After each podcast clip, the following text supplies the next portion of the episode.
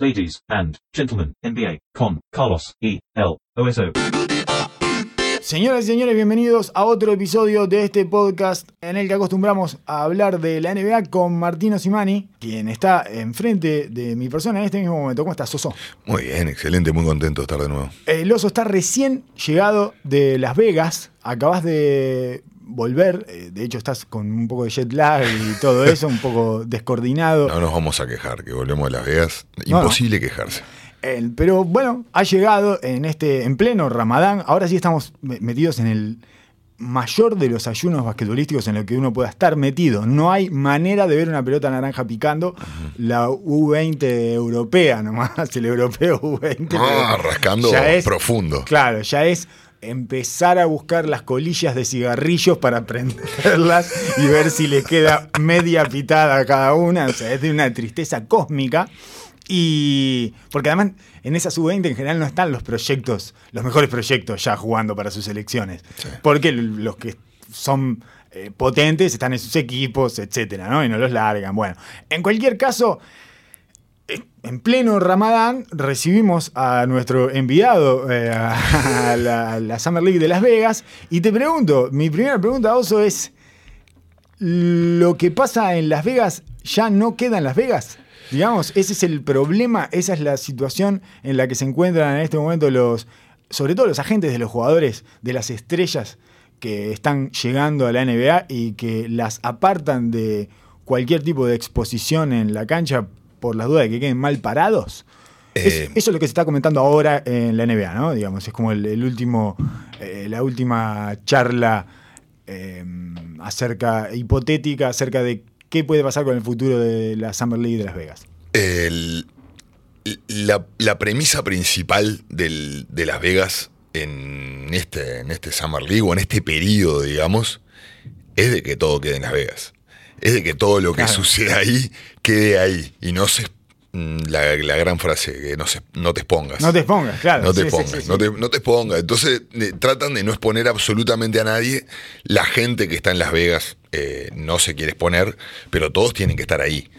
Es un baile bastante fino que se hace eh, dentro de la comunidad, en el cual es un lugar vital para la intercomunicación, eh, networking, el trabajo interno de las oficinas, de los periodistas, de los jugadores y más como está el, hablábamos la última vez de este nuevo paradigma de la Sí. liga, que es lo más importante, son las negociaciones internas que hay entre jugadores, entre dirigentes, entre agentes, Bueno, entre entrenadores. Los jugadores han pasado a ser los reclutadores más eficientes e importantes dentro de la NBA. La Y- mejor manera de conseguir que un jugador vaya a tu franquicia es que lo traiga otro. es el momento principal en el cual los jugadores se encuentran tranquilos y juntos en un, en un punto en el cual eh, disfrutan de Sí, su sí, tiempo. sí, entretenimiento, tiempo libre, etcétera. Ese y la selección de Estados Unidos.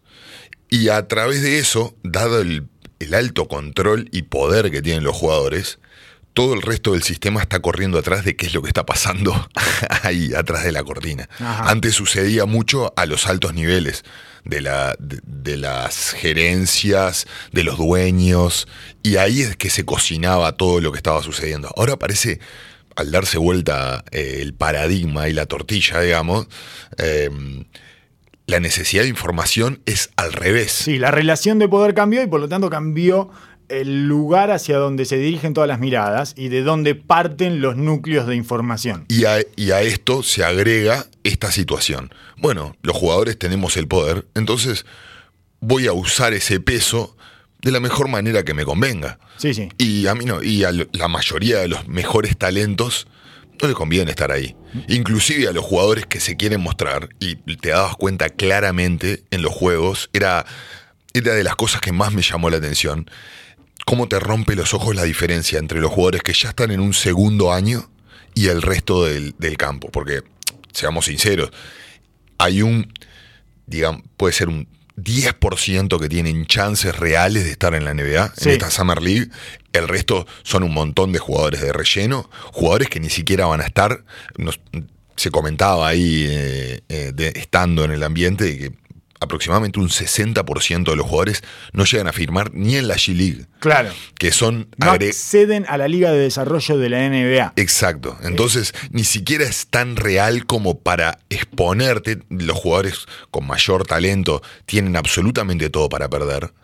Y los jugadores mismos que ya están en un segundo año, que los ves eh, de enseguida, a los dos minutos, te das cuenta de los conceptos, la velocidad de toma de decisión, eh, el aplomo adentro de la cancha. Están en otro nivel.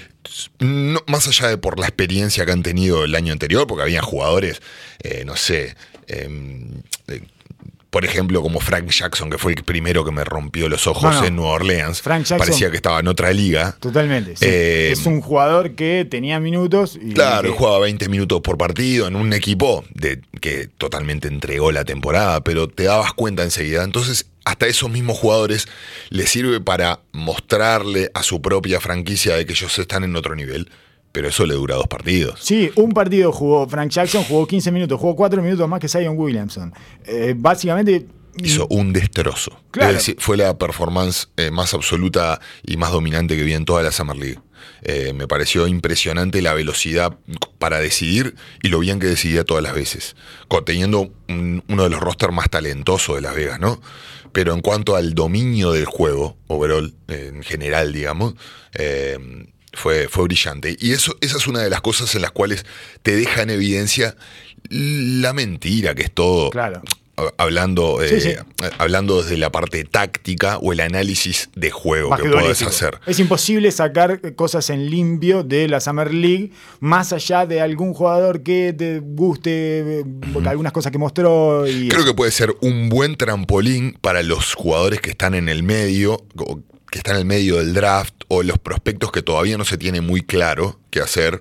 Puede ser un buen momento como para insertarse en el equipo y darle un empuje anímico y asegurarse un lugar desde el lado espiritual, digamos. Como porque, Caboclo, por eh, ejemplo. eh, sí. Bruno Caboclo, la resurrección de Bruno, de Bruno Caboclo, que ya había jugado los últimos partidos de la temporada pasada, había tenido minutos en cancha, no sé qué, pero va a esta Summer League y muestra que está a otro nivel que el resto. Entonces, bueno, está. Tengo un par de pantallas superadas. Claro, ya. yo no me voy a hacer el que eh, el, el- el sobreentendido de esto. No sé cómo lo toman las oficinas. Ajá. En cuanto viendo un, un- un juego así o un despegue de esa manera, porque tenés que tomarlo con pinzas, ¿no? Pero de cierta manera, para ese tipo de jugadores que están en el borde de estar o no en un roster, eh, pienso, por ejemplo, Robert, Wi- eh, Robert Williams, el, el 4 de Boston, que lo hizo excelente, Sí, sí, que sí. estaba ahí en, dentro de la rotación, tratando de meterse en una rotación, ahora que se va Horford, que se va Aaron Baines.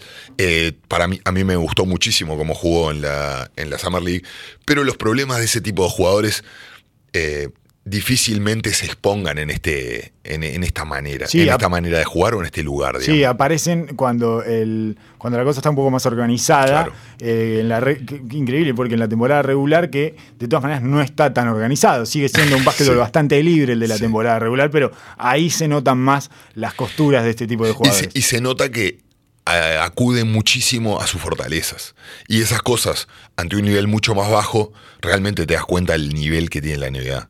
sí, sí, sí. Porque un jugador que no puede entrar en una rotación absolutamente domina un aspecto del juego con, con sus armas que no, no niego que la hayan mejorado, la hayan pulido durante el año, pero prácticamente sin jugar hayan pegado un despegue tan grande y lo dominen de tal manera.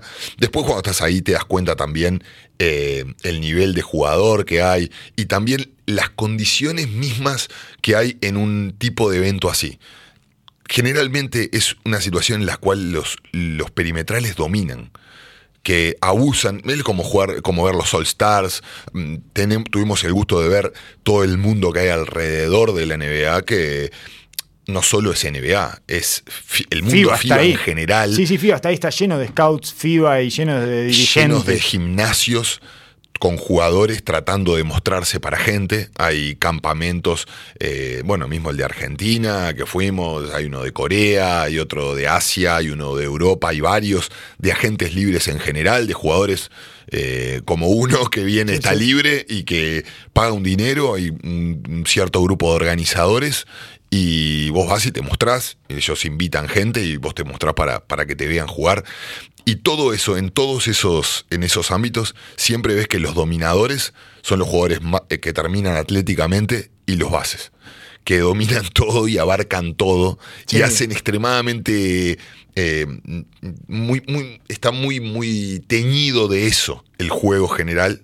Y bueno, tratás de ver eh, tendencias de jugadores, actitud, pero es todo muy, muy armado, porque están prácticamente, ves como que está todo en un acto. Es un acting Eh, hacia esas personas. Bueno, el hecho de que sea en Las Vegas, que nada es real, que todo Ajá. Cartel pintado, digamos, eh, nos da una pista, ¿no? Claro, Más sí, o sí, menos sí. lo que es. Lo- lo- vimos una situación que, que graciosísima, que era eh, un lugar en el cual eh, iban los, un gimnasio donde estaban todos los scouts de la NBA, iban los jugadores que están que son de la NBA pero están por fuera de la NBA hoy en día tratando de mostrarse de que estaban aptos físicamente, como que están en el ruedo todavía. sí, que no se han dedicado a comer eh, doritos y tomar cerveza. Mm, Bueno, algunos no lo mostraron también. eso Sí. tampoco. Es- ahí fue donde estaba Monta Ellis. Sí, Porque salió una noticia en algún momento que Monta Ellis estaba haciendo workout. Sí, sí, sí, jugadores así, bueno. eh, y, eh, la verdad, eh, eh, lo, lo ves y te das cuenta que no sabes para quién lo están haciendo. Es un servicio de las agencias, unas formalidades de los equipos para con los agentes y una formalidad de los agentes para con los jugadores. O sea digamos. que ellos hacen como que están haciendo drills, pero en realidad no los están haciendo. Y los scouts hacen como que están mirándolos hacer drills, pero en realidad no los están scouteando. Exactamente, Genial. exactamente, buenísimo, buenísimo. Genial, genial. Y todo y la, la realidad es que los, los scouts y los agentes y la gente de llegada está ahí para conectarse con los demás y saber noticias y estar más al tanto de lo que está sucediendo. Y los jugadores les gusta ese- esa tensión y quieren sentir de que la agencia está trabajando para ellos. Ajá. Pero vos te das cuenta que no hay, no vimos a un jugador trabajando fuerte. Es el, el- realmente la cocina de estos, de estos especiales que te muestran en la NBA, de documentales, de verano, de esfuerzo y cosas, eso no te, no lo vas a ver nunca. Eso Bien. es totalmente, absolutamente privado. Perfecto. De lo que vi yo, eh, de lo que pude ver por la televisión, digamos, eh, me parece que la, cuestión siempre estuvo sentada en Zion Williamson, obviamente, que jugó 11 minutos al final y que chocó rodillas y lo sacaron para siempre.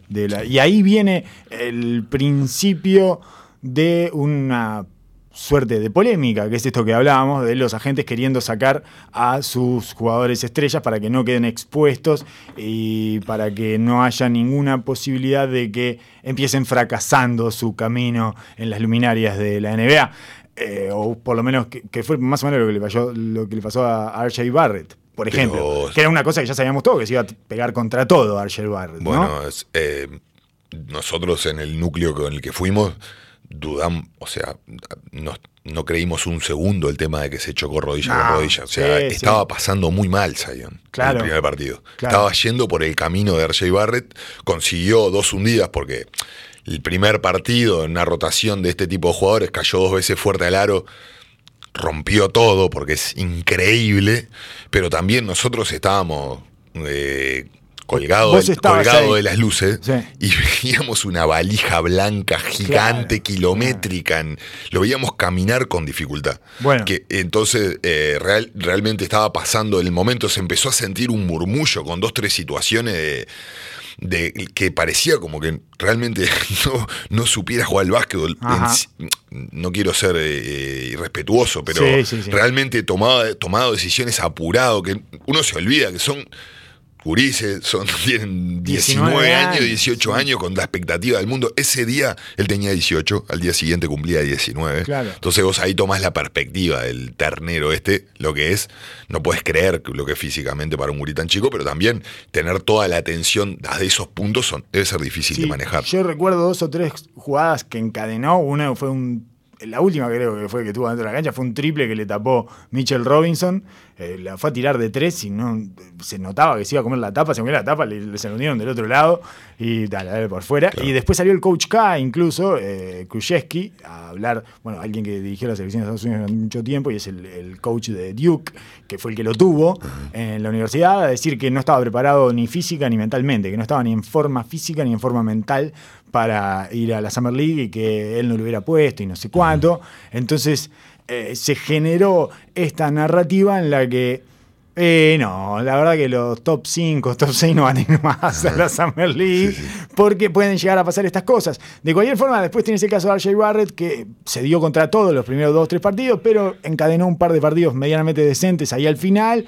Y eso lo va a tener que pasar en algún momento, ¿no? De Claro. todas formas, no es me me parece un poco ridículo al final todo esto, porque es, es como que se están comiendo el propio hype, eh, se están comiendo la propia burbuja que arman ellos ahí. Se están comiendo su propia mentira. Eh, no pasa nada. Sí, está bien, lo está viendo en ESPN y el gordo no puede mover la valija y eh, está. Pero ¿qué, qué, cuál es el drama de eso? ¿Cuál es el. Es, es el drama de, de tener gente- jugadores tan jóvenes y tenerle el temor a que sucedan estas, estas situaciones de- tan temprano, de exponerlos a una, a una, a una atención necesaria y Que les tirarlo, perfore el cerebro. y, y tirarlo en, una, en un contexto un poco más cuidado, con jugadores, ya cuando entre en la temporada, con jugadores que sepan jugar, que lo apoyen y que él pueda jugar con mucho más espacio, lo va a ayudar.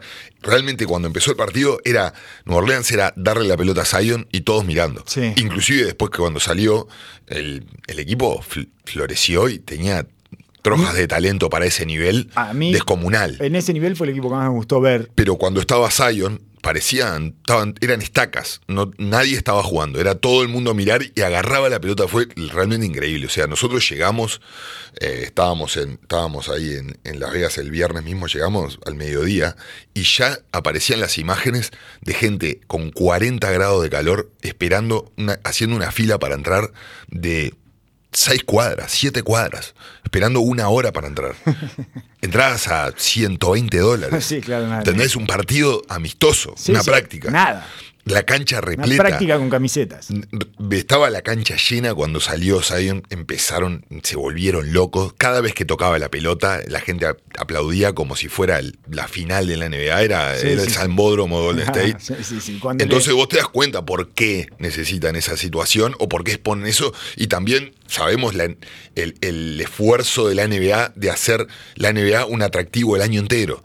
Y esta parte es, es una de las partes más importantes, digamos, de- de- del, del off-season, en la cual la NBA recauda y llena información y es como una ola nueva que, que impulsa todo esto. Exacto, sí, es el, el- como el, el momento de mostrar los nuevos talentos que van a venir, Sí, etcétera. Ahí es cuando se la, se la sacó, cuando se la sacó como un niño a Knox, a Kevin Knox, y la hunde ahí, ese momento estalla la gente y todo eso. Pero yo pensé que iba a seguir haciendo esas cosas eh, poco basquetbolísticas, digamos, pero que con eso se iba a conformar, pero entraron como en pánico todos. Incluso pensé que la presencia de Frank Jackson era para eso, para Claro, cuidarlo, claro, para supuesto, cuidar a Zion. por supuesto. Eh, para Ponerle jugadores al lado que más o menos tuvieran la experiencia como para agarrar la cosa y que Zion fuera y viniera. Pero bueno, evidentemente vieron algo eh, que era lo que estaban viendo todos ahí en el estadio, que es que no lo podían mantener más ahí adentro, lo sacaron, no lo pusieron nunca más en la Summer League. Si yo tuviera que eh, destacar algún jugador de los que vi, a mí me gustó mucho justamente el base de New Orleans, Alexander Walker, Sí. el canadiense que es primo de, eh, de Gilgus Alexander, Sí, sí. el jugador que ahora está en OKC y que juega, es me- medio lento, le cuesta un poco conseguir el espacio, los espacios, pero, pero juega muy bien.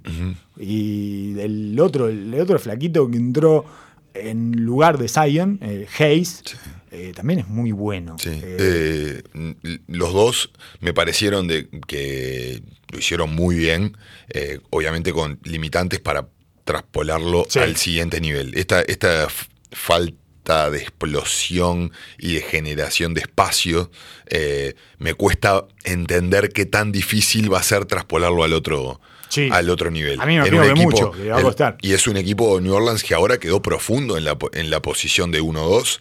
Eh, va a ser difícil de que entre en la rotación, pero esas cosas te dejan como una cierta promesa mirando, mirando para adelante. Yo no creo que vaya a tener varios minutos en la rotación. Quizás Hayes es el, ju- el jugador que pueda tener un poco más de un poco más de espacio Sí, sí. eh, dentro de la rotación porque la verdad que lo hizo lo hizo excelente y ese nivel de atleticismo y toma de decisiones que tenía en la caída, eh, creo que puede ser bastante útil en un equipo que tiene jugadores de pick and roll, que domina la pelota y que necesitan fuentes de espacio, porque no tampoco es que tienen mucho tiro en la, en la rotación No, no. del equipo. Y defiende también Hayes, además, defiende Sí, sí, muy bien. bien, defiende bien. Eso es lo que, eso es a lo que me refiero con la dificultad, por, por lo menos mía de, de primera, primera experiencia de ir ahí, de entender cuánto hay de real en eso. ¿Qué parámetros eh, se mantienen medianamente Exacto. Parecidos como para tomarlos y traspolarlos al La- básquetbol real? Las decisiones extremadamente precarias y el nivel de talento Sí, sí. mucho más bajo de lo que se va a encontrar. Bueno, así que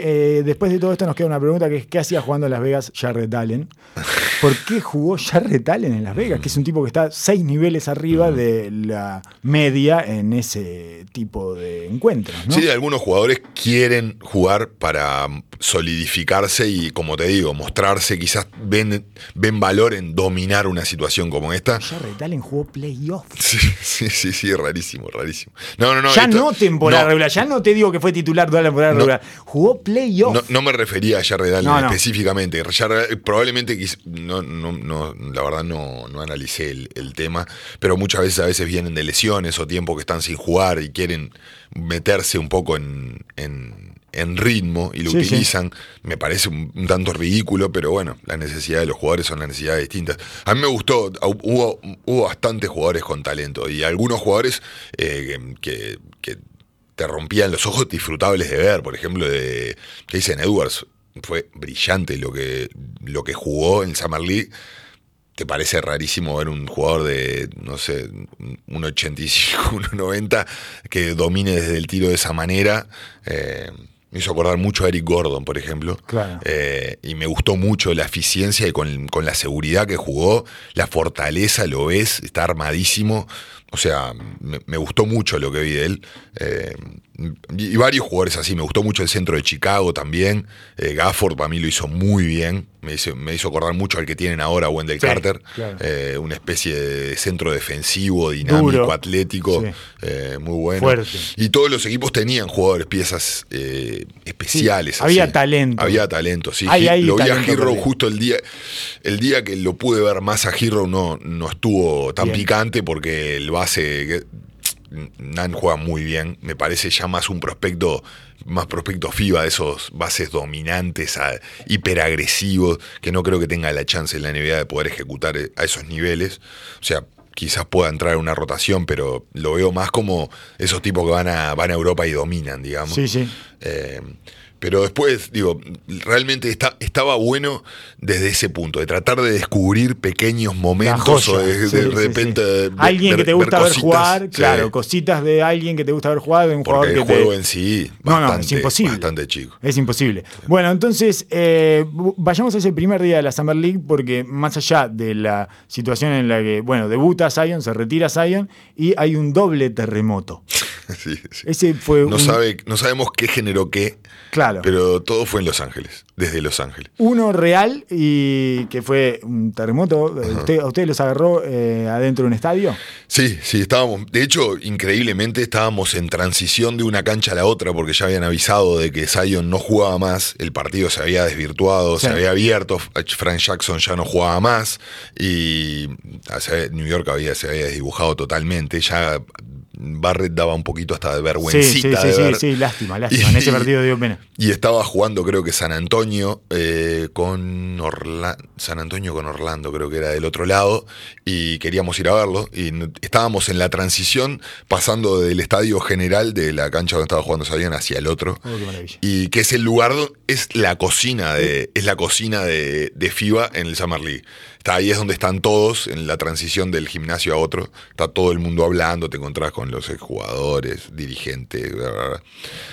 Y en ese momento nosotros no lo sentimos tanto, no sé si porque no estábamos dentro de uno de los, de los estadios, en sí, digamos, sentados, Sí. no lo sentimos de tal manera. Y empezamos a ver que salía, Salía gente de desesperada. de los dos gimnasios y no entendíamos por qué. Sí, dos posibilidades. Eh, tres en realidad. Es un loco. Un tiroteo. Un tiroteo. Fue lo claro, primero, primero, ¿no? sí.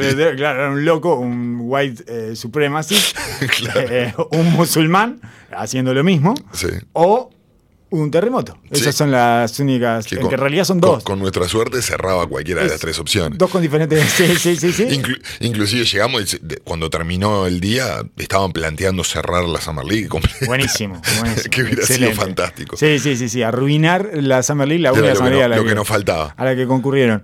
Eh, entonces, tres minutos después, cuatro, cinco, diez minutos después, a lo sumo 15 minutos después del terremoto, de que se movieron las placas tectónicas, o sea que la Tierra eh, generó desde sus placas tectónicas un movimiento, resultó ser que eh, vino un movimiento de placas tectónicas de información de la NBA. En este caso era Kugai Leonard, que había terminado de arreglar su pasaje a los Clippers, llevándose a Paul George. En algún momento nos vamos a enterar que eh, verdaderamente está guionada la NBA, ¿no? Porque eh, las coincidencias y el, tipo de rimas poéticas son interminables. En este caso, eh, entonces, vino la bomba de Wash y no se La entera- bomba atómica de Walsh. Sí, claro. Fue atómica. Era inesperado. los Clippers en general era como de los tres equipos a los que podía ir Kawhi Leonard, los que estaban más callados en ese sentido. Y mucho menos se esperaba la forma en que Kawhi Leonard terminó en los Clippers, que es organizando él una, un super equipo eh, en una franquicia para ir a pelear por todo. En este caso, además, eh, empieza, la pelea empieza en Los Ángeles. ¿no? Eh, y, y es. eh, a, mí me resultó especialmente impactante, mucho más en la forma que en, la- en el resultado, digamos. ¿no? Todo lo que hizo después cuando nos empezamos a enterar que tuvo a los, a los Lakers, que finalmente los Lakers son los Clippers, ¿no? Nosotros venimos, eh, lo- nuestra, eh, primero, uno de nuestros primeros axiomas fue eh, los Clippers son los Clippers y hemos ido mutando ese axioma hasta llegar a este los Lakers son los Clippers. Hermosa transformación. Es una Jamás- maravilla. Inesperada. Es una mutación de la NBA y inconcebible hasta hace unos años, pero verdaderamente les tomó el pelo a los Lakers. Los tuvo, eh, los aguantó durante una semana prácticamente, eh, postergándoles la cita cada 48 horas, dame 48 horas más, dame 48 horas más, que no sé y no sé qué, haciéndose el que dudaba y en realidad estaba esperando a que los Clippers terminaran de armar la ingeniería financiera y de normativa para poder llevar a Paul George, porque lo que él les dijo a los Clippers, y creo que también se lo dijo a Toronto, es, si traes a Paul George, yo firmo. Se empezaron a mover los dos por Paul George y Toronto no se puso de acuerdo con OKC porque OKC quería a Siakam. Y Toronto le dijo de ninguna manera, y dijo, bueno, ahí se cerró la puerta para Toronto, y finalmente los Clippers terminan abrochando a Paul George e inmediatamente Kawhi Leonard firma. Y fue eh, extremadamente revelador de las pocas veces que, que tenemos una ventanita en el mundo de Kuwait y que podemos empezar a entender ciertas cosas y empezar a diagramar el perfil que él tiene. Es mucho más amplio de lo que alguna vez imaginábamos. Eh, es mucho más pretencioso y ambicioso de lo que creíamos. y, te- y- y todas las decisiones que ha tomado las pone en pe- en perspectiva. Exacto. y muestra una frialdad de asesino que lo, lo- lo desarrolla en la cancha y lo ha mostrado eh, una, una y otra vez, Sí. parándose adelante de todos los mejores jugadores de la NBA y él saliendo enfrente ante el duelo. Y en esta situación es lo mismo, lo mismo. Se So- paró con LeBron James y los Lakers mano a mano y les tomó el pelo. Exacto. Los utilizó de carnada. a LeBron James y eh, Lakersió a los Lakers. La- vio, la, vio la, eh, la ficha en Paul George, que es de los más eh, de los jugadores mm, ah, que ha mostrado ser más impresionables o más dispuestos a tomar ese lugar de, de segundo en, en las, en estas duplas o tercetos que se vienen armando de superestrella. Sacó un competidor del medio, le dio la chance a Toronto, pero mostró que todo ese sentimentalismo y ese jugueteo de bueno, pero ahora lo va a querer porque la experiencia y sus compañeros demostró lo mismo que dijiste vos antes de que le están mostrando que no tiene nada, que está solo, está cargando solo. Está cargando solo. Entonces no le importó todas estas cosas que pasan cuando después ganas un campeonato, que te pones mucho más eh, Sí, permisivo y todo lo ves con un tinte mucho más positivo. Porque son tus hermanos, son los soldados con los que combatiste Claro, y, y, y- y tuviste la experiencia de ganarte, demostraron de que estaban a nivel. van a estar unidos para siempre, pero yo me estoy, me estoy yendo. Es increíble, impresionante. Sí, Eh, sí, hablábamos de que ese tema del, de- del- del- del sentimentalismo en Kuwait, si había alguien que no lo iba que no lo, no lo iba a afectar era él, pero los niveles de frialdad y decisión que tomó, eh, la verdad que realmente impresiona, siguen impresionando. El final de la elección de Kuwait tiene bastante sentido eh, y desde el punto de vista eh, de las tendencias de las decisiones que vienen tomando las superestrellas de la NBA, porque estamos de vuelta en una situación bastante parecida, análoga a la de KD y Kyrie, ¿no? Claro. A la de Durant y Kyrie eligiendo los Nets ante los Knicks. En- es, es un, un superdúo en el que uno recluta al otro, ¿no? En el caso Sí. de los Nets fue Kyrie reclutando a Kevin Durant y eh, digamos que además incluye una relación de la infancia con el lugar a donde van, ¿no? Eh, Kyrie era hincha de los Nets Sí. cuando tenía 7, 8 años, vivía en Nueva Jersey y en este caso son los dos de Los Ángeles, Paul George y Kawhi Leonard, pero terminan por definir el destino eh, imponiendo, el- el- buscando el lugar donde está el orden estructural y la pericia gerencial. Que ya los nombres, los grandes nombres ya no importan. Se impone eso sobre Se la impone- tradición. Se impone, se impone el ganar y todo lo que te lleve a eso, las armas de eso. Inclusive, inclusive, eh, me parece, me parece súper interesante el ver la postura que toman eh, estos equipos eh, que más allá de tener todas las dificultades y, y toda esa historia que les pesa tanto o que los, los lleva a generar, a tomar decisiones eh, muy descol- descolgadas, ¿no? Eh, es, es- es prácticamente un problema hoy en día Sí. tener tanta historia. Lejos de ser un punto de reclutamiento, es un problema gigante. Porque los jugadores quieren hacer su propia historia. Y están todo el tiempo tratando de generar un nuevo legado y generar mi, mi en, este, en, este, en este duelo de narrativas que Sí. se ha armado prácticamente, esta novela Sí, de el- reality show. El 2K20, eh, My Legend. No sé cómo, cómo se llama. Es el, el- la- ¿Cómo se llama el- la forma esta en que jugás en que sos el jugador que arranca todo y hace su propia carrera y no sé Sí, qué, no sé cuánto? No me acuerdo cómo es, No, no, pero es soy- este, My Career. no yo tampoco gamer, soy. no soy yo, gamer, No, no, yo estoy muy lejos. Entiendo, entiendo yo lo estoy- que me decís. Estoy hablando como un viejo que eh, seguramente estás utilizando todo mal los nombres de todos, ¿verdad?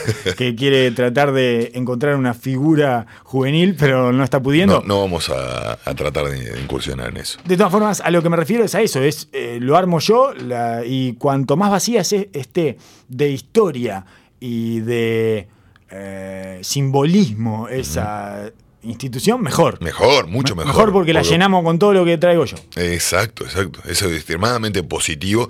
Y también crédito a las nuevas, a las nuevas franquicias que vieron eso y tratan de rearmarse en, en- en una nueva dinámica y que apuestan a eso, porque lo han hecho desde la infraestructura y lo han hecho durante años con- atacando fuerte y eso los jugadores lo ven. Sí. Le- el- el- la frase en la NBA es de que los dueños son la mayor ventaja competitiva que tiene un equipo y lo ha- se ha demostrado una y otra vez más en estos tiempos que tienen eh, mucho, es mucho más nicho, dado este, esta pequeña comunidad chica de jugadores que el, el pasa, pasapalabra pas- está en todos los, los mercados, pero en esta son realmente un núcleo de 20 jugadores que llevan todo adelante y que probablemente entre ellos estén comunicándose todo el tiempo y sabiendo las miserias y las bondades de los equipos. Eso pesa muchísimo en la cabeza de un jugador y bueno, está en evidencia. Nunca más deberíamos subestimar al tío Dennis, a Uncle Dennis, que es esa figura que ante la, la narrativa que salía de San Antonio era que era un, un terraja que andaba ahí con Kuwait llenándole la cabeza, Claro. ¿no? A muy a grandes rasgos, así de una manera muy caricaturesca, lo que recibíamos de San Antonio en cuanto a información de Uncle Dennis era es un, es un tipo que está aprovechándose de la situación de cercanía que tiene con Kawhi Leonard y que quiere manejar la carrera, pero no entiende nada, y no sé qué, y está todo el tiempo. banda. Exacto. Y uno se imaginaba eso, ¿no? El, el peor entourage. ¿Te imaginas el, el viejo gritando en la tribuna, desajatado, abajo del aro? Y diciéndole, vos no se la des a nadie. Claro, claro. no se la des a nadie. Mirá esto, le siguen dando vida, no sé qué, te pagan 16 millones a gasol, no sé cuánto. Y a vos, ¿cuándo te van a poner uno que corra contigo? ¿No? Esa cosa, esa actitud. Y sin embargo, era un tipo que tenía, eh, porque es el que ha manejado todo esto. Bueno, hay una declaración eh, sintomática al respecto de Ujiri, el GM de Toronto, nuestro GM preferido, que le preguntaron si Kuwait, si él podía decir que Kuwait había sido honesto durante toda esta etapa de negociación y definición con los Toronto Raptors. Y él dijo, Kuwait sí. y los puntos ofensivos son una flecha que apunta directo a Uncle Dennis, que los debe haber cagado a versos a todos, porque es él el que tenía que poner la jeta Claro. y eh, sacar todas las cornetas posibles para distraer, para utilizar la mayor cantidad de ejercicio de prestidigitación que pudiera y llevar la mirada para donde no estaba. Eh, Yo, es- te, yo te, te- te comenté que yo tengo mis dudas de que Uncle Dennis no sea Kuwait disfrazado. Con una peluca. Con una peluca, unos lentes, esa, sí. la, la nariz falsa no esa, existe y un bigote Habría- y caiga, y Sí, caiga se ponga unos tiradores y, y llega y llegue con, un, con un portafolio y, y maneje Dice todo. lo que Kuwait no dice. Exacto, no pare de hablar, le llene la cabeza y los convenza, porque ya a estos niveles Kuwait ya me tiene anonadado. Es impresionante. Es un tipo, a diferencia de Kevin Durant, que es el que podríamos decir que tomó el lugar de LeBron James de dominio en lo basquetbolístico. Claro. ¿no? El tipo que dominó post LeBron James basquetbolísticamente, el mejor, podríamos, podríamos acordar en que es Kevin Durant. ¿no? Hacía esos niveles grotescos. Sí. Y que además fue y le metió el triple en la cara y le fue el MVP en la final, le hizo 35, etcétera. O sea, hizo todo. En este caso, eh, la- Kevin Durant no tiene la determinación afuera de la cancha que tiene Kuwait.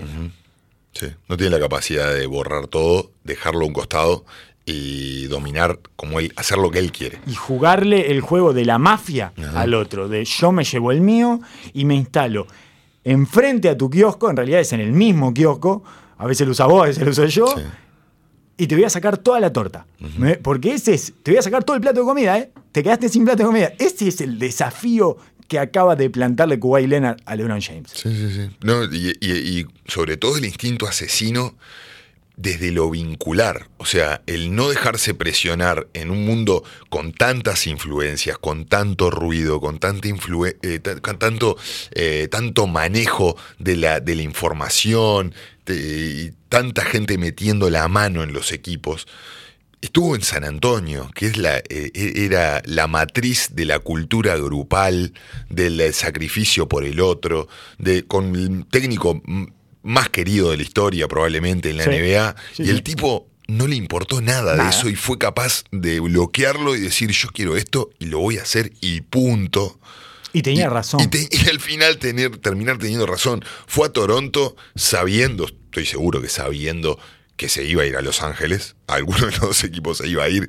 Fue, ganó el campeonato, hizo lo que quiso y en- después en la agencia libre muestra esa frialdad de que al final te tengo que dar la razón y era la ficha que movía todo porque él dejó que sucedieran las cosas para hacer lo que él quería. Exacto. Al final, de, con su inacción, activó la máquina para todo el resto de los equipos, sabiendo de que él tenía el poder de, de manejar a donde él quería ir, que era a los Clippers, claramente. Y, y para terminar toda esta jugada maravillosa, dejó a la NBA en un estado eh, imperfectible. O sea, no- es inmejorable. El estado competitivo en el que quedó la NBA después del movimiento de Kuwait el mejor, en, el mejor de, lo- de todos los últimos años. de los, últimos no 10, sé, 10 años desde sí, o más. Desde que LeBron se fue a Miami Ajá, en desde la adelante. decisión. ¿Qué puede pasar que el, el equipo que vemos todos como favorito no gane? Ya, o sea, pasa eso. No, no, no es Por fácil supuesto, salir campeón. por supuesto. Es dificilísimo salir campeón. Pero había una de las dos, de los dos lados, una de las dos conferencias estaba ya definida eh, de antemano. Y esto ya no sucede. No. Ya eh, para mí eso es una diferencia enorme con respecto a cualquier otro año. Además de que tenemos una batalla sanguinaria en el oeste, otra vez se sobrecarga el oeste, ¿no? Queda sobrecargado el oeste y el este queda un poco flaco, sobre todo ante la situación de Kevin Durant, eh, que no vuelve, suponemos, claro, este claro, año. claro, sí. Eh, si jugara Durant en los Nets, probablemente tendríamos otro tipo de. eh, ot- otro tipo de paisaje. sí, sí, cambiaría el- el- ese, ese lugar donde estaba Toronto el año pasado, pasaría a ser Brooklyn, digamos, ¿no? Estamos de acuerdo, ese top 4 fuerte que, que mostraba mucha, cal- mucha calidad y mucho talento. Dos cosas más me quedan de todo esto. Una, eh, que en este caso Kuwait utilizó una ventaja que nunca más va a tener, que es la sorpresa. Porque verdaderamente sorprendió a toda la NBA. Nadie en la NBA imaginaba que Kuwait iba a hacer una movida de estas. Por lo menos eso es lo que dicen todos ahora. Es, ah, mirá, no, no, no, no sabíamos que era así. Claro. Nadie sabía. Esa es una ventaja que eso se, no- se utiliza una sola vez. O sea, nunca más tenés eh, esa. nu- Nunca más tenés el- el- la, la posibilidad de maniobrar ante la oscuridad, digamos, ¿no? Ya se prendió la luz Claro. alrededor tuyo. Él lo estaba haciendo todo en la oscuridad más absoluta porque todos pensaban que él estaba definiendo a dónde iba y que no se decidía y no sé qué. Esa ventaja no la tiene más. Y eh, me olvidé de la otra cosa que me quedaba. eh, Pero, mm, que, eh, bueno. No, no, adelante, tranquilo. adelante, No, adelante. que, que también hay que ver cómo, cómo influye esto para adelante en el, en el paradigma de acción de los jugadores y de los clubes, que hace años que vienen eh, utilizando la estrategia de poner todo en la mesa. Poner todo en la mesa, sobreexponerse, todo el tiempo estar sacando comunicados y mani- manipulando eh, la información como ellos quieren a través de la sobreinformación y de sacar, sacar información eh, por un costado y teniendo eh, periodistas que mandan un poco, los ma- haciendo los mandados, digamos, para tratar de, de ponerse en una luz mucho más... eh, eh, Benigna, sí. eh, yo creo que trata- tratan- tratando de pon- po- llevar la balanza hacia tu lugar. Sí, sí, sí. Para mí no, para igual el, el- la- el tironeo de narrativa va a seguir existiendo porque las empresas funcionan así. Entonces van a tratar de mantener su propia versión de las cosas. No, creo que han- los, eh, las fuerzas están desparejas en este momento. Los jugadores tienen muchísimo más capacidad para armar eso y ya tienen además, bueno, LeBron James tiene su propio staff de periodistas que van diciendo todo lo que necesita que se diga acerca de él y de las situaciones en las que se encuentra, por ejemplo. Pero No, vemos, vemos, es, es claro de que muchos de los jugadores o los equipos tratan de desestabilizar una situación o poner presión a través de eso, Ajá. del manejo de la información. Pero no es menor también eh, darse cuenta de que el silencio es un arma enorme Sí, sí, hoy sí. en día. Entonces, no sé cuántos van a empezar a utilizar esa herramienta, lejos de meterse en ese baile de información, sino utilizarlo como, como un poder que tengan, sobre todo las grandes estrellas, ¿no? Sí, sí, sí, sí. Eh, Kuwait Leonard acaba de. Eso dio vuelta el tablero completamente y nos dejó una NBA en la que, en principio. Ah, otra, la otra cosa, me acordé. Parezco un tarado. Me acordé, me acordé en la mitad, parezco un señor, así. un señor senil, un señor Seas senil. Eh, me acordé lo solo que estaba en Toronto. Viste, cuando mirás el roster ahora de los Clippers dices, uy, pero qué regalado que estaba en Toronto, ganó con nada. Ganó con nada. Es mejor en casi todas las posiciones el equipo que tiene ahora al que tenía. Es muy distinto, sí, es muy distinto. ¿Vos no decís que es mejor? ¿Vos decís que es sí. distinto nomás? Sí, es mejor, sí. Ah, es mejor. Es mejor, es mejor. Eh, una de las cosas que más me gustó de Toronto y que siempre resalté es el orden jerárquico perfecto que se Ah. formó con Toronto. Y acá me, me- me- Eh. me genera duda cómo se va a, va a manejar eso. Sí, sí. Veo la actitud de Kuwait y el, el dominio absoluto que tiene y veo que el dominio absoluto de la situación que está mostrando me da la tranquilidad de que siempre que vaya a llegar a un lugar vaya a ser el alfa indiscutido de- del lugar. Pero lo- no es menor el hecho de tener un equipo que está overachieving y que los y que los cada pieza estaba extremadamente contenta con su lugar Sí. que había adquirido. Una situación similar, aunque no con la inmadurez que tenía, pero lo que pasó con Boston. Exacto. Es un equipo que sobre rindió a las expectativas, que sobrepasó las expectativas largamente y que se consideraban algo por sí mismos y que consideraban que tenían una esencia y una identidad que valía. El campeón moral que recibe una superestrella y a ver cómo se reacomoda eso. Eh, aparte, desde el punto de vista todo ofensivo. Sí. Lou Williams, La pelota. Harris, Sí, los puntos. los puntos, la atención, Lou Paul Williams, George. Lou Williams necesita anotar, eh, Harrell necesita anotar, t- todos tienen una necesidad bastante clara de anotar. Por otro lado, son muy idóneos en el ataque, que era Sí, algo sí, que no sucedía claramente. eh, con Toronto. Eh, no, eh, si bien quedó un perímetro extremadamente defensivo, muy picante atrás, no le veo el soporte eh, Abajo. abajo como para sostener esa defensa que sí Toronto tenía. Sí, sí. Tenía que- defensas eh, expertos en casi todas las posiciones. Siakam, Gasol e Ibaka eh, son eh, tres, son un muro que no tienen nada ni parecido. En los Clippers es donde están más flacos ahí porque Y va a Harrell. estar, va a estar interesante. Perdón, perdón. Bueno, Sí. Harrell es un, es, es un cinco Es petizo. un 5 chico. Es un 5 muy chico y Vika Subach eh, está muy verde todavía. Y después llevaron a Mo Harkless, pero son todos aleros. Todos. Todos, todos, aleros. Y justamente es la fortaleza de los Lakers. Que va a quedar grande en todas las posiciones. Exacto. Entonces Entonces, va a ser interesantísimo. Obviamente, Kuwait mostró de que podía defender a Giannis. Eh, no creo que termine defendiendo a Anthony Davis, pero probablemente pueda, pueda. que sí. Pueda que sí. Sí, Eh, bueno, LeBron James ya lo mostró cuando tenía 22 años en una Claro. final, así que eh, no, no necesita demostrarlo nada más con respecto a la capacidad que tiene para defender a LeBron. Eh, en todo caso, es interesante por eso, porque las fuerzas están desparejas. Están, los, el peso de los equipos está desbalanceado. Sí. A mí, hab- aparte de esto, ya las luces están todas puestas en los Clippers, pero lo que terminó sucediendo en Los Ángeles es lo que te decía que a mí me parecía que era lo más sano. Que también potencia esto, ¿no? Que el duelo de Lakers Clippers sea parejo y De verdad. y de verdad, o- exacto. Que no sea eh, todo, todo para un lado y el otro equipo que, bueno, sea el, el que pelea o el que trata de meterse. Porque realmente creo que, yo creía que con Anthony Davis y LeBron James ya el, el- el cupo de estrellato estaba, estaba su- era suficiente. Sí, sí, sí, sí. Ya creo que metiendo una superestrella más allá adentro, es- y es lo que está pasando. Ya la- los jugadores no quieren ser ese tercer eslabón que se, que se come toda la verde y tiene que a sacrificar absoluta todo. Bueno, bueno. sí, sí. Pero sí, sí, también. Es Kevin Love, es eh, Chris Chris, claro. es ese tipo que siempre sufrió porque tuvo que sacrificar una cantidad de cosas y se lo veía, en un momento empieza a ser el eslabón más débil y hasta el eslabón a atacar. Entonces es el tipo que queda más expuesto en toda esa situación y termina siendo como una carga ese, esa tercera superestrella. Hemos pasado de los tríos a los dúos, volvimos a los dúos, tenemos dúos de superestrellas por todos lados, eh, en esta especie de vuelta a la NBA Jam, digamos, ¿no? Claro. Y, Y- está todo a pedir de Adam Silver, ¿no? Y- Porque además tiene los grandes mercados eh, fuertes. Prendido fuego otra vez. Exacto. New York, Los Ángeles. Sí, sí, sí. No, no le quedó perfecto. Y todavía queda alguna, alguna más para hacer.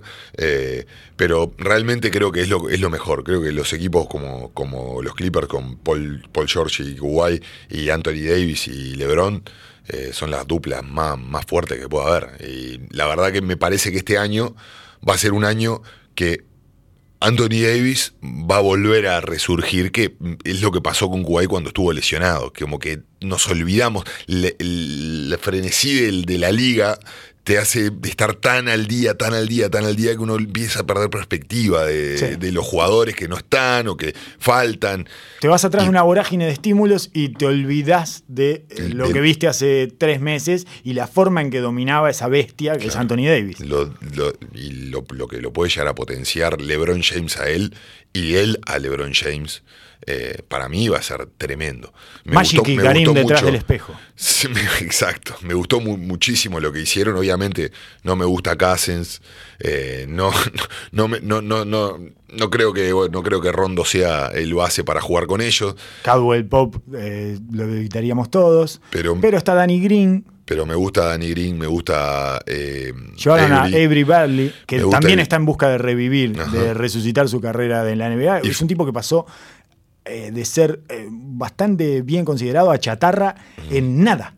En nada, tres sí, meses. Tres, cuatro meses, eh, en un momento se transformó en moneda de cambio, salió de Boston y nunca más volvió a ser considerado como un jugador de básquetbol. Sí, válido. Eh, y me, me parece que, me parece que tiene una combinación buena de jugadores en, en un, equi- un equipo grande, versátil. Eh, me parece que Bill Bradley va a ser fundamental porque necesitas a alguien que marque a los bases Sí, eh, sí. ahí. Rondo va a tener que jugar cuando LeBron no esté. Pero y finalmente LeBron va a, ten- va a te- dar ese paso hacia la madurez. Era hacia un lado o hacia el otro, ¿no? Jugando y o de grande o de base. Bueno, no, no voy a alargar la pelota, no voy a jugar sin la pelota, pero la voy a tener todo el tiempo y voy a utilizar eh, mis años y voy a utilizar mis energías para distribuir y ser el Magic que siempre quiso ser. Exacto. Entonces, eh, me En los parece- Lakers, es lo- es lo- con la, camiseta al revés. Claro. Ah, no, porque vuelve a las seis. Sí, vuelve a las seis, sí. Porque vuelve a las seis. No, Eh, no, no le dejaron el cambio. No le dejaron hacer el cambio. no, no, no. Va a tener que seguir con la 23. ¿Ah, sí? Sí, sí, sí. Anthony Davis juega con la 3 ahora. Ah, no sabía eso. Sí, sí, sí, no le aprobaron el cambio, no le dejaron ¿Quién no hacer se toda lo esa aprobó? movida. La NBA. ¿Y qué? No, no queremos ganar plata con camisetas Eh, nuevas? y la gente protestó, Customer Service. Mirá vos, no tenía idea. de Sí, eso. sí, sí, se, se pusieron a protestar toda la gente, que todas las empresas que habían impreso eh, la- el- las camisetas de Lebron y no le dejaron, no le dejaron hacer el cambio. Bueno, eh, a partir de eso, OKC, a partir de que se va Paul George, eh, Oklahoma termina de implotar y larga, eh, se- inmediatamente después de que sucede eso, empieza a buscar un destino para Westbrook, que era algo extremadamente difícil, el mercado estaba frío eh, con Westbrook, casi nadie se le arrimaba, apareció cierto interés de Miami, pero ofreció a Goran Dragic, no sé si te a Goran Dragic, no sé si te interesa.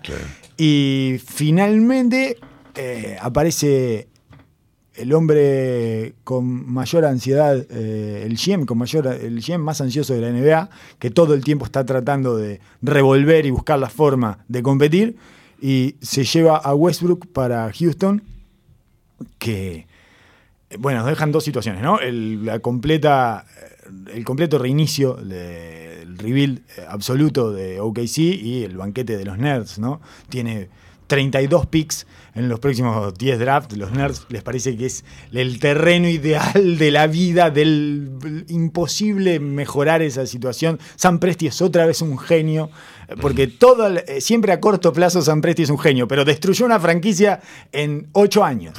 Del 2012 hasta acá la destruyó. Lo increíble es que la destruyó siendo el ganador de todos los ganador cortos moral. plazos. El ganador moral de todo, todas las situaciones, todo cuando dejó ir a Harden, cuando eh, se le fue Durant y cuando trajo a Oladipo y después lo largó a Oladipo y trajo a Paul George. no sé, siempre es el ganador. Pero la eh, franquicia está completamente rota. No, y Y- ahora vamos a ver la verdad. Ahora finalmente eh, se liberó de la tiranía. Claro. Eh, está en democracia y vamos a ver cómo, cómo, regula, cómo regula el equipo. Me gusta que la última escena que ah, Oklahoma haya sido destruido, ese Oklahoma haya sido destruido por, una- por la bomba de Damian Lillard. Me gusta, me parece que es una linda escena. Que es un, al final ese era... Literal. Es claro. Una bomba que, que Exacto, explotó todo. de 10 metros, que explotó todo y que le hizo, le hizo ver a, a Paul George que su destino estaba en otro lado y bueno, todos entendieron que se había terminado todo con esa bomba. El, el chau chau. El chau chau fue literal. Es tremendo el chau chau de Lillard, adquiere otro peso, ya era pesado en su momento cuando lo vimos, el saludo con la mano eh, después de meter esa bomba, pero ahora tiene otro peso porque explotó todo, saltó todo por los aires y no quedó nada. Eh, El- el- la realidad de, de- de Oklahoma está bastante interesante porque sí, tiene la posibilidad de moverse en dos ámbitos. Yo creo que mm, si utiliza esos picks, que hoy, como me imagino que va a ser, para atraer nuevos jugadores, eh, puede mantenerse ciertamente competitivo y no tener que implotar Sí, todo sí. el equipo. No sé la validez de tantos picks hoy en día para cómo está el mercado, que realmente están entregando las primeras rondas, segundas rondas, pica cinco años, como nunca antes. Esta urgencia de los jugadores y de que estoy un rato y si no me tenés contento me voy, eh, lleva a que los planes a dos, tres, cuatro años para adelante nadie, nadie lo tiene asegurado. Sí, ellos están como ahora, entonces sí, contracorriente, son contraculturales. Ajá. Están acumulando picks. Se sacaron ayer a Migrant también, de encima. Me lo- pareció espantoso. Una locura. Una locura. Una. Y sí, del momento que se va Paul George, empiezan a pensar en salir del tax. Pero en la cancha, probablemente el jugador más útil que le quedaba. Bueno, esto era lo que quería decir acerca de San Presti. Eh, todos sus movimientos son excelentes, en realidad, desde el punto de vista del gerenciamiento eh, de la franquicia y en cuanto a su habilidad como gerente que hace transacciones y financiero y todo ese tipo de cosas, eh, pero me parece que basquetbolísticamente siempre termina fallando Siempre porque termina lo pone en un segundo plano lo basquetbolístico. Sí. Y bueno, se quedó con la peor de las tres superestrellas que tuvo en un momento. Hace poco salió a declarar ayer, antes de ayer, salió a declarar que Westbrook había sido el mejor jugador que tuvo Oklahoma. Y no, No, y negro, no, no. y no, y no, Master, no. La verdad que no, que es una pésima declaración la que estás haciendo, porque el mejor jugador que tuvo Oklahoma es Kevin Durant por kilómetros y kilómetros. Y el segundo mejor jugador que tuvo Oklahoma fue Harden, que no llegó a plasmar eso en Oklahoma, pero que ha demostrado ser mucho más jugador que Westbrook. Y ya podemos pasar a ese dúo explosivo. eh, es el dúo explosivo para adentro. Eh, lo que se conoce en el mundo de las explosiones como el dúo explosivo para adentro, que es Westbrook y Harden. La pregunta fundamental. Las implosiones. Exacto. Es una sí. implosión. Exacto, que es eh, otra forma de decirle la explosión para adentro. Eh, la, pregunta es, ya no si Westbrook es mejor que Harden, porque obviamente no lo es. Harden es mucho mejor que Westbrook. Westbrook es mejor que Chris Paul hoy, pelo a pelo con lo licuado que está Chris Paul. Eh, Es para mí mejor. no. Para mí no es mejor Para que no. Chris Paul. Entonces, para mí, lo que hizo Morey eh, es, es un error. Mostró la hilacha, Morey. Hablamos del momento que terminó la serie. Y bueno, evidentemente Harden tuvo que ver filtrando de esta información de que él ya no quería jugar más con Paul y sacando los trapitos al sol, de que la franquicia eh, implotó también. Sí. Implotó también. Entraron per- en pánico. absoluto desde todos los ámbitos, desde todos los puntos del, del equipo. Desde que no querer confirmar a Mike D'Antoni, después tener que irlo a buscar para darle un año solo. Un año. Después tener que... ¿Qué hizo mal Mike D'Antoni? Además de ser Mike D'Antoni, digamos, Claro. ¿no? O sea, viene con todas las fallas que ya sabemos que puede llegar a tener Mike D'Antoni, pero incluso ha corregido algunas y ha- se ha mostrado lo suficientemente amplio como para único- salir de sus esquemas en algunos puntos. eh, lo que hizo fue eh, perder, eh, murió el paradigma. O sea, el entrenador vende, vive de la venta de una idea. Y esa idea perdió todo, todo, eh, toda su profundidad y su fuerza dentro de la entidad del equipo. Dejaron y de, de ahí para abajo se cayó todo. Era- lo hablábamos, era, una, era un culto. Sí. Y una vez que se cae la pieza principal o la, o la, la pieza fundacional de esto, todo lo, demás, otro gurú. todo lo demás queda liberado y lo demostraron con este cambio al pensamiento mágico. 100% pensamiento mágico, están tratando de volver atrás el reloj y ver si Harden y Westbrook pueden recuperar esas sensaciones eh, de juventud en la que brillaban ambos.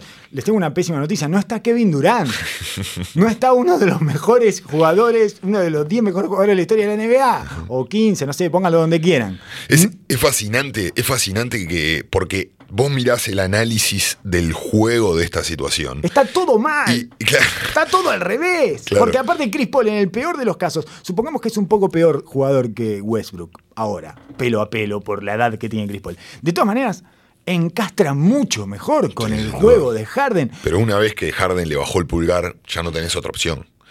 El momento de que la relación se rompe y te dejan saber y te exponen, porque públicamente el, el hecho de haber hecho público fue el, la movida de Harden para implotar la Sí, sí, situación sí. Ya, ya caótica. Porque vos lo podés manejar por dentro y decir, bueno, se rompió Golden State, eh, la situación está Hemos liberado. muy cerca. Claro. Pero evidentemente eh, que esta, esta, esta relación interna ya venía, ya venía tensa. Ahora, eh, me parece mu- muy interesante que es un cambio que los dos equipos necesitaban internamente y que de cierta manera podés mirarlo de los dos lados. Porque vos podés ponerte a analizar y decir, bueno, pero Westbrook, eh, Houston es un equipo que juega muy bajo ritmo. Westbrook puede acelerar ese ritmo y darle otra dimensión. Eh, puede jugar menos Harden y puede jugar más Westbrook. Le puede dar una dimensión un, un equipo que le da espacio para generar sus ventajas. A Westbrook finalmente, que nunca lo tuvo. Que nunca lo tuvo. Westbrook jugaba muy bien con Adams en el juego de juego de dos hombres y lo puede hacer perfectamente con Capela. Eh, te da ese lugar, es un jugador más joven, que puede ese contrato quizás más para adelante puede ser mucho más manejable. Puntos Eh, en cancha abierta, que es algo de lo que carecía casi absolutamente Houston. Claro, pe- entonces vos podés eh, ciertamente engañarte Sí. desde ese punto. Del lado de Oklahoma City, Chris Paul jugó ahí desde joven, eh, puede, ser un, puede ser un mentor, un tipo que ha tenido problemas para coexistir con otras estrellas, que sea un lugar que sea el equipo para él en estos Sí. próximos años hasta que ya, ya no pueda cargar, cargar más un equipo. Eh, podés eh, maniobrar la narrativa como para poder ver puntos positivos en los dos. Pero al final del día, en la esencia de la relación, todos pensamos de que no, No. de que son, son inviables por, su- por, por cómo son ellos mismos. Por cómo son y por cómo juegan, por las dos cosas. Porque al final, cuando llegues a los playoffs, para mí la temporada regular van a andar bien. Siempre anduvieron bien los dos en la temporada regular. No, no es el problema la temporada regular, efectivamente. Y lo hemos visto a lo largo de estos años con Houston. La temporada regular la encaminan. La encamina Harden solo igual, no importa. Eh, y la- van a andar bien porque son los dos muy intensos en la temporada regular y porque se toman la temporada regular un poco más en serio que los demás para hacer sus números y no sé cuánto. bla, bla. Pero llegó a los playoffs cuando se ponga el 5x5. ¿Y qué hace? No lo puede sacar de la pelota Westbrook porque tenés- los dos son un problema fuera de la pelota. Los dos son tremendamente pasivos fuera de la pelota. Y además, en, en el caso de Harden, eh, fuera de la pelota, descansa. Que no lo veo del todo mal porque por lo menos se lleva su jugador. Lo deja jugando 4x4. Pero en el caso de Westbrook, eh, te complica. No, no- no- ni siquiera es un tipo que descansa y se lleva a su jugador, se lleva a su defensa. Eh, Westbrook te caga toda la ofensiva cuando no está en la pelota. Sí. Y, pa- y- Porque las defensas no tienen ningún respeto por Westbrook. y- y para mí el- uno de los problemas principales que van a encontrar es ese, ese baile del ritmo del juego de partido. Son dos jugadores que quieren lo opuesto para su equipo. Para poder sentirse cómodos, Ajá. necesitan jugar en. eh, están en la. Dos en- frecuencias diferentes. Exacto, están en dos ritmos totalmente distintos. Y eso no es simplemente, ah, bueno, cuando yo la agarro, corro, y cuando No. vos la agarrás, caminamos. No funciona así. Exactamente. No funciona, no. o vos tenés que llevar una de las grandes eh, de, de las grandes virtudes de Houston jugando era de que te llevaba el partido hacia un lugar. Tenía una identidad, te llevaba hacia ahí, te incomodaba, era una situación fea, molesta, era, había humedad, era todo, era, era, era muy incómodo y tedioso. El lugar a donde te llevaba Houston te llevaba a hacer cosas raras, eh, ellos hacían cosas raras, vos hacías cosas raras para defenderlos a ellos, se volvía todo muy raro, desvirtuaba Sí, todo. sí, sí. Era el- en, las, en las peleas de UFC, esa es el que te lleva al piso y mete llave Claro. y no te deja sacar y te tranca una pierna. Exacto. Y vos decís, oh, Qué- qué, qué- denso no sé, esto, no- párense péguense unas piñas. Ah, Y al final no, una patada, no sé ni siquiera si quiero salir vivo de esto o que termine rápido. Claro, claro, claro. Perder rápido Seguro. para poder irme de acá. Me quiero ir de acá. Esa, toda esa situación, todo ese clima que generaban, que era lo que lo favorecía, lo arruinan. Porque ya no van a poder ni siquiera generar un clima. El- va a ser una locura. No saben lo que, lo que es. Y, Y pierden un tipo que es un excelente jugador. Chris Paul es tremendo jugador. Y Chris Paul es capaz de manejar los hilos de la marioneta. Es capaz de manejar el tiempo, es capaz de manejar los ritmos. Es algo que no sabe hacer Westbrook. No sabe hacer. We- Westbrook va- te ataca. Westbrook ataca, ataca, ataca, ataca todo el tiempo y genera el miedo ese de este tipo se me viene arriba permanentemente. O sea, este tipo me, eh, me deja expuesto en cualquier negligencia que yo tenga o eh, cualquier debilidad que yo tenga porque ataca todo el tiempo a su defensa y, y va a los dientes de la defensa permanentemente. sí, no ha, y no ha sido productivo eh, en su eficiencia una vez que, que genera esa ventaja, ¿no? No. Eh, no ha podido terminar bien. Dicen que por el equipo que tenía Bueno, y por- lo- lo, lo a- veremos. lo vamos a ver exacto, ahora. Eso está- exactamente. eso está bueno. Tengo una pregunta acerca de este dúo. ¿Qué te disgusta más? Eh, ¿Ofensiva o defensivamente? Eh, Creo que ofensivamente, creo que ofensivamente desde ese punto de vista. Yo creo que el... el- Porque el- defensivamente es tenebroso también, ¿eh? sí, es, es tenebroso, pero el, la, la pérdida de identidad ofensiva de un equipo es dramática. Eh, qui- quizá def- defensivamente clar- claramente no son, un, no, no son jugadores complementarios, eh, pero... Son- son- Es, es el gran drama de los jugadores, sobre todo los jugadores ofensivos, es qué es lo que pasa adelante. Después, si adelante estamos cómodos, atrás vamos a encontrarle una vuelta. Está bien. ¿Entendés? Entiendo, sí, entiendo lo que decís, pero en este caso veo que son dos cosas iguales atrás también. Tienen las mismas eh, debilidades. Sí. Pa- para mí, voy a decir una cosa que es, es polémica, para mí es peor Westbrook atrás que Harden. Porque Harden es ser. un daño controlable. Puede ser. Y vos más o menos sabés dónde te va a dañar y más o menos eh, podés encontrarle. Tiene fortaleza Harden atrás. Cuando defiende el uno por uno, por ejemplo, es bueno. Eh, cuando defiende el poste bajo, es bueno. Westbrook no le conozco una fortaleza atrás. Todavía no me di cuenta en qué es bueno atrás. Jugaban en dos sistemas absolutamente distintos, ¿no? Eh, obviamente Westbrook tiene deficiencias de atención. Se pierden los dos en el lado débil, obviamente. a medida que ha pasado el tiempo, su esfuerzo eh, también cae. Hay que ver cuánto de ese esfuerzo cae por la cantidad de volumen y trabajo que- al cual él se exponía ofensivamente. Eh, y también al ritmo el cual jugaba OKC y la característica del personal con el que jugaba, en el cual el pick and roll siempre lo hacían con una mini zona, estaba cubierto por grandes, hiperatlético el equipo atrás. Ahora se va a encontrar con un equipo totalmente distinto, chiquito, fuerte. Ya hablábamos de la característica del jugador que busca de Los Houston. gorditos fortachones. Entonces vamos a ver cómo se encuentra en ese punto, que es un, es un lugar en el cual Westbrook no lo vería tan mal el a generar cambios y que lo tengan que llevar al poste y él utilizar a raíz de fuerza, eh, esa, tratar de pelear esa ventaja, es mucho mm, más... eh, Amigable. amigable y más difícil de perderte. O sea, vos, yo me quedo con el mío, si me cortinan, cambio. cambio, sí. Y cuando voy a las piñas, tengo que. esa- ese duelo personal a Westbrook le, le sienta muy bien. Sí. O, le- o por lo menos lo motiva. No sé si lo sienta bien, pero lo motiva. Pero es que yo lo veo perder en esos duelos personales, a diferencia de hay que Harden. ver, exacto, hay que ver una vez que lo metan en ese sistema una y otra vez, cuánto puede llevarlo adelante o no. La verdad, no lo sé. Sí, sí, sí. No lo sé. En cualquier caso, me parece que las dos esperanzas, los dos eh, pilares del pensamiento mágico de Houston es. Bueno, ganamos en años, ¿no? Eso voy a agregar uno. Ganamos en años, ¿no? Tenemos un tipo tres años más joven del que nos deshicimos. Westbrook va a ser un mejor jugador porque ya no va a ser el macho alfa. Eso me parece que es uno de los pensamientos mágicos. Ah, no sé si ese es el pensamiento de ellos. ¿No? No, no sé, no sé realmente. Yo creo que sí. pondría uno y principal lejos es un mejor asset. Lejos. Ese es el, ese Ese, es el es pensamiento eh, pri- principal por, de- por, por escándalo. Es más fácil renegociar con Westbrook Exacto. que con Chris Paul. Exacto. Un pase a otro lado, un Sí. trade a otro lado. Y yo no estoy seguro tampoco de eso. tampoco estoy seguro de eso, porque el mercado estaba congelado por Westbrook. Y Sí. tiene un año más que Chris Paul de contrato. De contrato, sí. O sea que te embatatás un año más con Westbrook. Por lo tanto, no veo por qué es un mejor asset. Ese, ese me parece que es un pilar fundamental.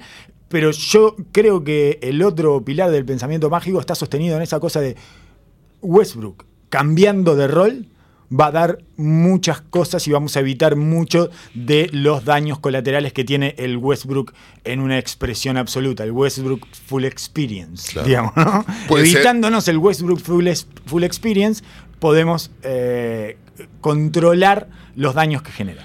En cierta manera, con un jugador mucho mejor, mucho más vigente, todo, él hicieron, están cometiendo lo, están haciendo lo mismo que hicieron con Carmelo Anthony. Lo mismo. Eh, Confiar. Con, con un, con un- una superestrella que era amigo de en su época y Exacto. habían jugado juntos Sí, y que sí. Por más de que todo nos muestra de que no es un jugador para nuestro sistema, eh, sí nosotros podemos hacer esto y lo otro lo vamos a Es muy bla, bla, bla. parecido. Eh, A mí me hizo acordar inmediatamente a Ajá. esa oscuridad eh, que se viene en lo inmediato. De cualquier manera, insisto en que me parece que van a solucionar los problemas durante la temporada regular, pero al final no importa la temporada regular, no le importa a Houston la temporada regular. Por supuesto, ya aunque está en- después en la cancha le importa. Es muy raro. No terminan, o sea, todas las decisiones que toman son a partir de lo que ven en los playoffs. Pero después, todo su discurso y su narrativa y su mitología interna se sostiene en la temporada regular. Esa cosa de que somos la ofensiva más eficiente y no sé cuánto, y entonces esta manera de jugar se puede ganar en esta manera de jugar y se puede salir campeón y no sé qué, porque fíjate, tuvimos la ofensiva, la mejor ofensiva de la NBA durante casi dos temporadas, etc. Eh, no, no se condice con las decisiones que toman después. Eh, eh, claramente pánico, o sea, Sí. es, es la- el- el- esa necesidad urgente que tiene innata el dirigente o el manager o el entrenador de no nos dio. No nos dio, no nos dio, hay que cambiar, no nos dio, hay que cambiar, por algo no nos dio, Sí, por algo no nos dio, y por algo no nos dio. Sí, sí, sí. Y Y el problema es el enano este que juega notable.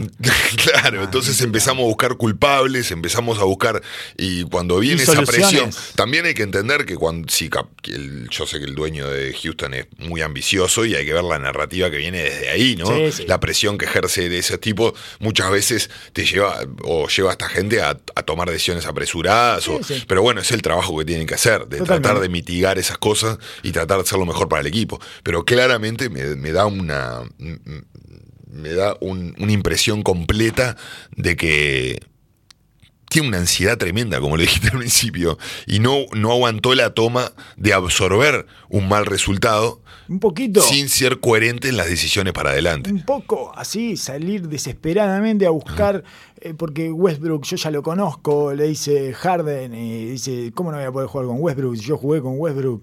Nah. No, no jugaste con, We- con Westbrook. No eras, ni vos eras vos, ni Westbrook era Westbrook.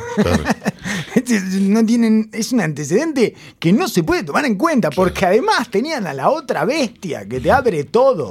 Te abre el, el mar rojo, Durant. No, no, no, no tiene ningún sentido. Y, y en otra NBA, que jugaba otra cosa, que, Que las fuerzas era otra manera. Y ellos los pasaban por arriba físicamente, además, que es algo que no van a poder hacer más. Claro. En fin. Y, y, un, una- un pequeño detalle al final.